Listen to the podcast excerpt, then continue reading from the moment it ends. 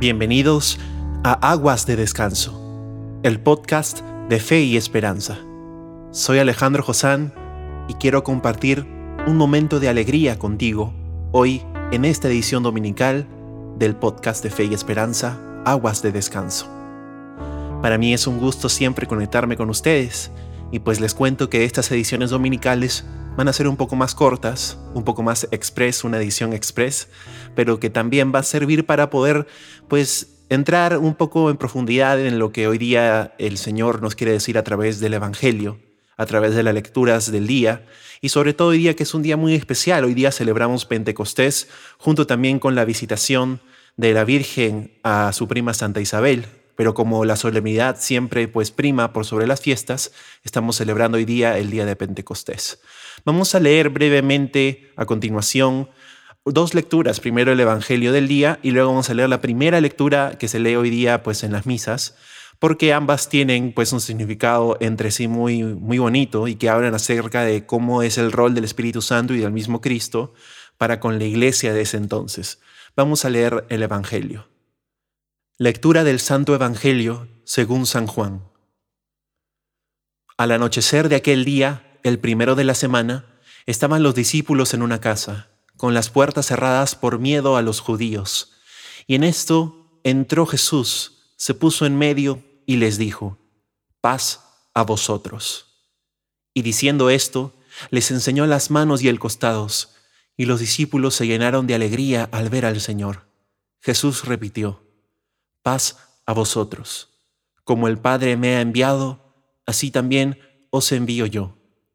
Y, dicho esto, sopló sobre ellos y les dijo, Recibid el Espíritu Santo, a quienes les perdonéis los pecados, les quedarán perdonados, a quienes se los retengáis, les quedan retenidos. Palabra del Señor, gloria a ti Señor Jesús. Y también vamos a leer la primera lectura, que es precisamente la lectura de este día tan bonito que es Pentecostés. Lectura del libro de los Hechos de los Apóstoles. Al cumplirse el día de Pentecostés, estaban todos juntos en el mismo lugar. De repente se produjo desde el cielo un estruendo, como de viento que soplaba fuertemente, y llenó toda la casa donde se encontraban sentados vieron aparecer unas lenguas como llamaradas que se dividían posándose encima de cada uno de ellos. Se llenaron todos de Espíritu Santo y empezaron a hablar en otras lenguas, según el Espíritu les concedía manifestarse. Residían entonces en Jerusalén judíos devotos venidos de todos los pueblos que hay bajo el cielo. Al oírse este ruido, acudieron la multitud y quedaron desconcertados, porque cada uno los oía hablar en su propia lengua. Estaban todos estupefactos y admirados diciendo, ¿no son Galileos todos esos que están hablando? Entonces, ¿cómo es que cada uno de nosotros los oímos hablar en nuestra lengua nativa? Entre nosotros hay partos, medos, elamitas y habitantes de Mesopotamia, de Judea y Capadocia, del Ponto y Asia, de Frigia y Panfilia, de Egipto y de la zona de Libia que limita con Sirene. Hay ciudadanos romanos forasteros tanto judíos como prosélitos. También hay cretenses y árabes, y cada uno los oímos hablar de las grandezas de Dios en nuestra propia lengua. Palabra de Dios, te alabamos, Señor. Es muy especial esta lectura que estamos compartiendo, esta de Pentecostés, porque nos habla precisamente el momento en que nuestra iglesia, pues, no nace, ya les explicaré por qué, pero sí nace en cuanto a su vocación apostólica, en cuanto a su misión de evangelizar a todos los pueblos de la tierra. Precisamente eso tiene que ver con que ellos empezaron a hablar muchas lenguas que los que habitaban ahí en medio de todo lo que estaba pasando en esa casa, que por cierto es donde estaba también María entre los apóstoles, la cual la mencionaremos en un momento, pues todos los que estaban alrededor escuchaban sus propias lenguas. Y quiero que tengas eso muy en claro. El Espíritu Santo les está dando ahí a los discípulos, a los apóstoles, la habilidad para ir a pueblos desconocidos muy lejanos y que puedan ellos hablar y que los que viven ahí, los habitantes de esos pueblos, de esos países, los puedan entender. Es por eso que este don del Espíritu Santo abre pues y posibilita esta misión que concurre a que nosotros hoy día podamos creer y podamos hablar de Jesús en nuestra vida. Y tiene mucho que ver también con el Evangelio, que si bien el Evangelio habla de la llegada de Jesús ya resucitado para los discípulos, tiene muchas similitudes con la lectura que hemos leído de Hechos de los Apóstoles.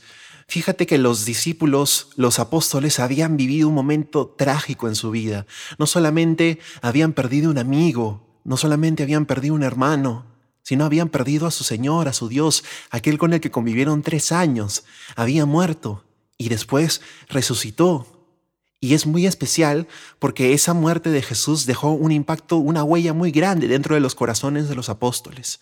Y son ellos que juntos, llenos de miedo a salir, llenos de ese pavor de que los encontraran y les dieran muerte, así como a Jesús, pues es en medio de eso que genera que dentro de su mismo interior encuentre una borrasca, una tormenta que los podía llegar a sofocar, los podía incluso llegar como a Pedro a negar al mismo Señor, que eso también pues sumó al sentimiento que ya tenía de dolor de haber perdido al Señor.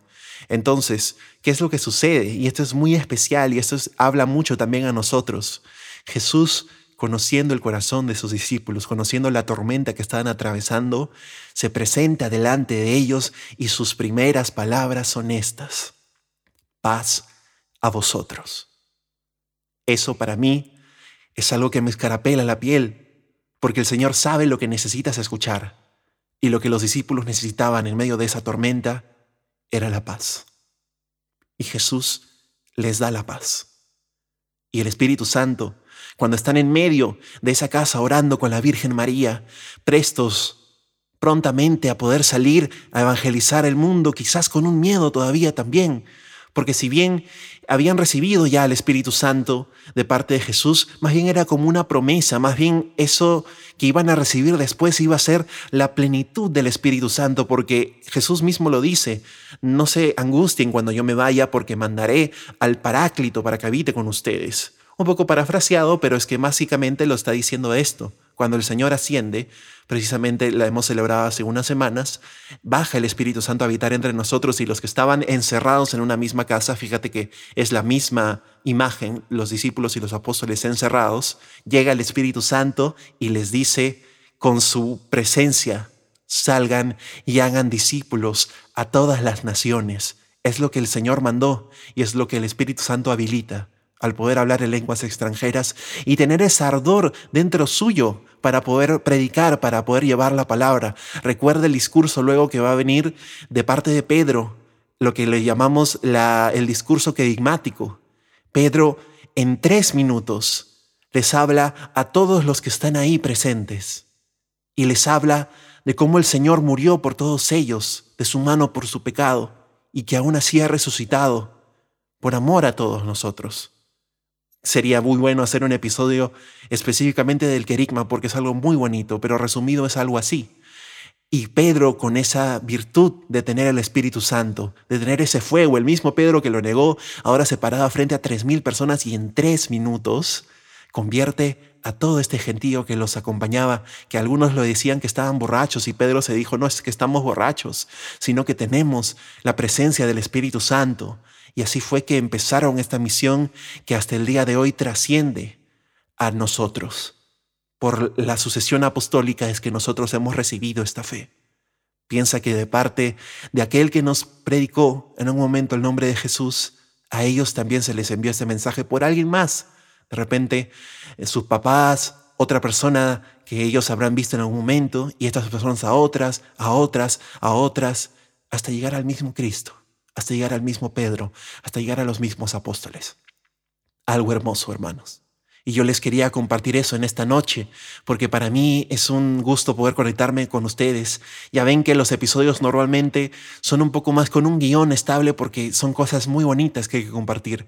Pero en estas ediciones vamos a tratar de un poco estar un poquito más sueltos, un poquito hablando más directo a directo. Nomás quiero mencionar algo muy especial. No es casualidad que en medio de estos apóstoles estaba la Madre de Dios. María, tanto cuando resucitó el Señor, los días previos a su resurrección y los días previos a la llegada del Espíritu Santo, María cumplió un rol clave para los apóstoles, un rol esperanzador, porque ellos, imagínate con el golpe de haber visto a su Señor muerto, ellos necesitaban una esperanza y María les recordó esa esperanza que ella tiene en la voluntad de Dios.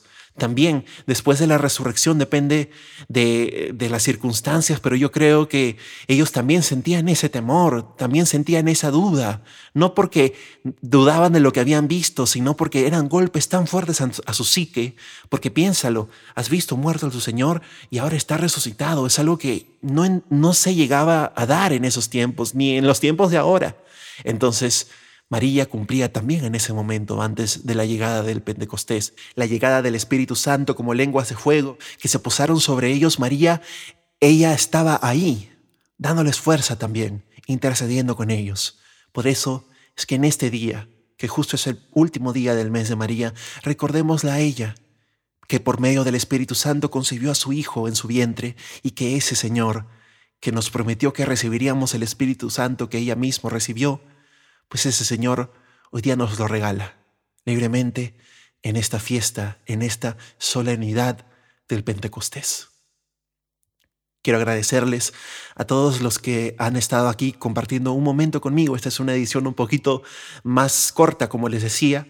Nomás quiero avisarles que el día de ayer, bueno, más bien hoy al medianoche, subí un video nuevo de una canción que precisamente habla del rol de esperanzadora de María y es Madre de la Esperanza, una canción mía que compuse el año pasado y que he soltado una versión acústica aquí nomás en mi cuarto, como ves que no podemos salir, pues he hecho una versión casera de Madre de la Esperanza. Lo pueden buscar en mi canal de YouTube, Alejandro Josán, y también en mi Facebook, está subido en ambos. Les agradecería que puedan entrar, puedan verlo, ponerle like o me encanta o me interesa ahora y también esa reacción y lo puedan compartir en sus perfiles, en sus redes sociales, para que más personas puedan llegar a sentir ese mensaje de María. Igual manera, los invito a que puedan seguir a Aguas de Descanso en sus redes sociales como Aguas de Descanso, en Facebook, en Instagram, también está el canal de YouTube Aguas de Descanso, todo Aguas de Descanso, ¿no? Y en Spotify también estaremos subiendo todos estos episodios como siempre lo hemos hecho. Ahí hay algunos subidos, así que yo les pido que puedan seguirme por ahí.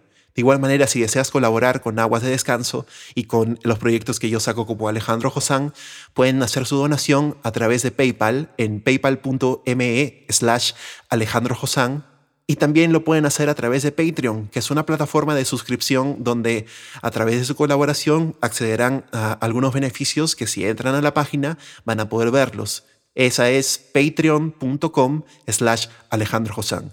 Todos los links estarán en el video de YouTube que yo siempre subo de estos podcasts. Y bueno, muchas gracias por estar conmigo, que Dios los bendiga mucho y pues nos vemos el martes para una edición nueva y especial de Aguas de Descanso, el podcast de fe y esperanza. Gracias por conectarte conmigo, no estamos solos, no estás solo, estoy contigo. Caminemos juntos hacia las aguas de descanso. Buenas noches.